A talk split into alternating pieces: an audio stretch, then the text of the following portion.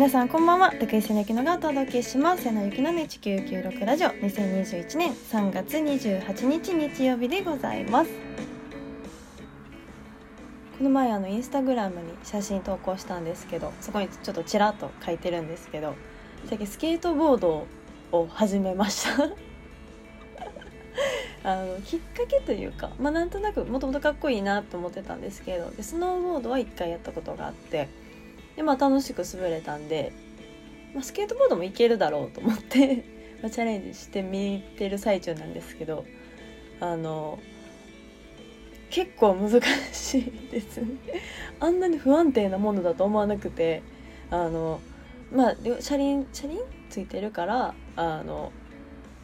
難しいだろうなと思ってたんですけどあのなんていうんですか横でもグラグラするんですよ。なんかこういろいろ技とか出せるようにあのすごい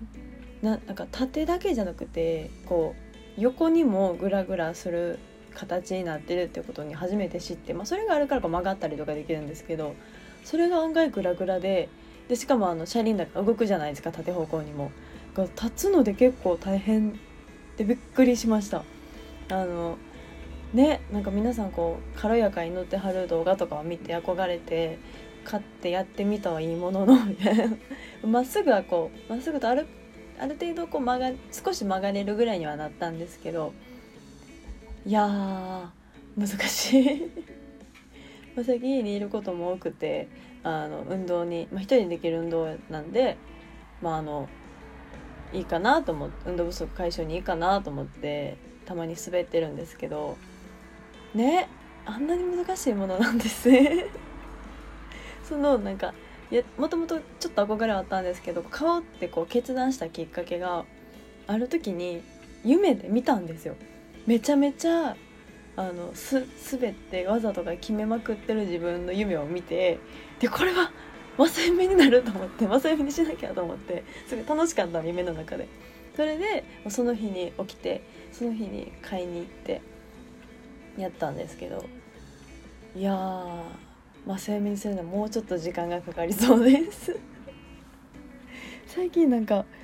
すごいこうちゃんと質のいい睡眠をとれてるなと思うんですけどいろんななんか今まで見たことない夢を結構見るようになって夢つながりで言うとあのなんかゲームっぽい世界の中にいたんですよ。ほんでなんかあのゾンビがまあ私も確かにゾンビが出てくるゲームの中だったんですけど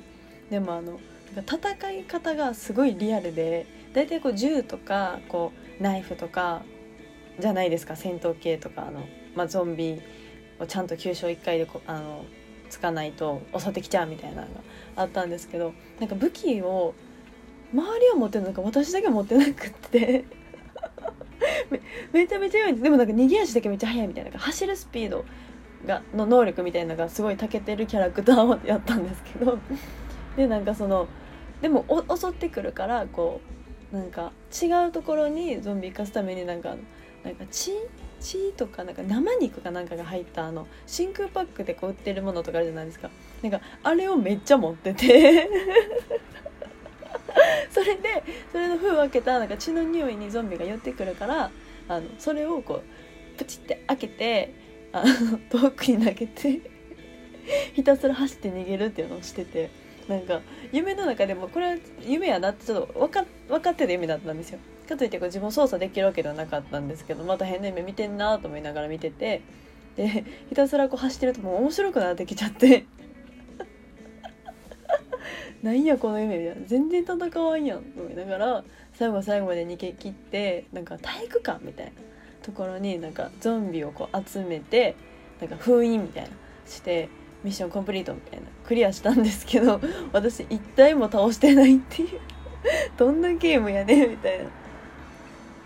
最近あるとかね。家にやっぱいること言うと映画とかドラマとかアニメとかを見る時間がすごい増えたので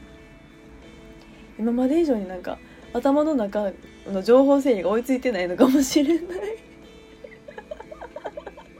なんかゲームとか映画とかの世界に入ってること多いんですよ夢の中で。で大体あのなんか生き生きてはいるんですけどあんまりこう自分は戦ってないとかなんか誰かの後ろに隠れてたりとかひたすら走って逃げたりとかなんかそういうものばっかり見てます。あとスケボーでめっちゃ滑ってたりとか コナンの見過ぎかな。瀬野ゆきのの1996ラジオ。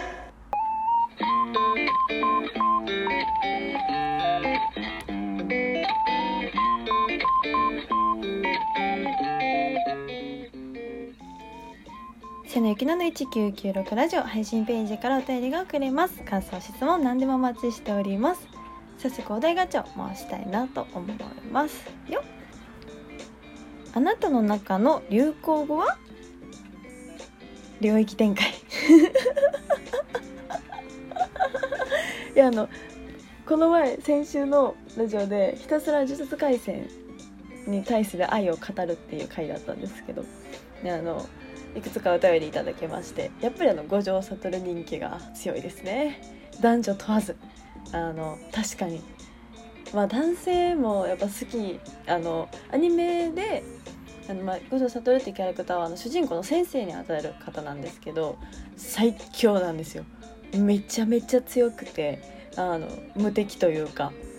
であのここまでこのなんかアニメの世界漫画の世界でこうこういうここまであのなんか主人公側そのヒーロー側に最強がいるっていうのも珍しいんじゃないかっていうぐらいあのあでもヒーローアカデミアとかもあるかな。よなんかここまでみんなが思ってる最強がちゃんと味方にいるっていうのがあの珍しい気がしてあのしかもめちゃめちゃかっこいいんですよ。でちょっとずるいんですよね。技もかっこいいんですよ。でさっきの領域展開っていうのはその、まあ、必殺技の一つみたいな感じなんですけど。それをする時のあの五条悟がめちゃめちゃかっこよかったんで、まあ、流行語というかまあちょっと使ってみたいなっていう。どうやどこで使うねんって感じなんですけど。ね最終回え一昨日かな？一昨日の夜放送されてなんと映画化も発表されて。いやーまだまだこの熱は続きそうですね。あの漫画の0巻にあたる部分が劇場化されるってことで、まあ、もう全部読んでるんですけど 0巻もちゃんと読んでるんですけどなんかもともと読み切りで多分1ヶ月ぐらい連載してたのが週刊になったらしくてその読み切りであの書いてたお話なんですごいまあ多分2時間ぐらいでこう綺麗に収まるようなあの長さの話なんですけどいやめちゃめちゃ好きなんでしかも何を隠しま何を隠そう隠しませんけどあの私の大好きな犬巻トゲがめちゃめちゃ出てくるんですよゼロ回。いやめでたい。めでたい。いやあのトゲくんファンも結構いらっしゃってお便りで私もトゲくん好きですやっぱなんか女性人気が多い感じがしますねトゲくん。あれはずるいですもん本当に。可愛いしかっこいいし。であの今年の冬劇場公開って書いてたんでちょっとそれを楽しみに春も夏も頑張ろうかなって思いました。単純。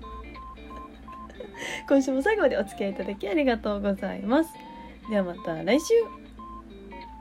バイバイ。